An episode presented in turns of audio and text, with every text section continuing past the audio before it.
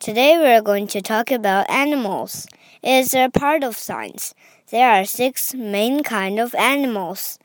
Mammals, birds, insects, amphibians, fish, and reptiles. Mammals are warm-blooded. They make milk for their babies. Most of them spend their lives on land. For example, monkey, elephant, wolf, tiger, and many, many more. We'll talk about the other kinds later. 今天我们讨论科学课里的动物。动物分六类：哺乳动物、鸟类、昆虫类、两栖动物、鱼类、爬行动物。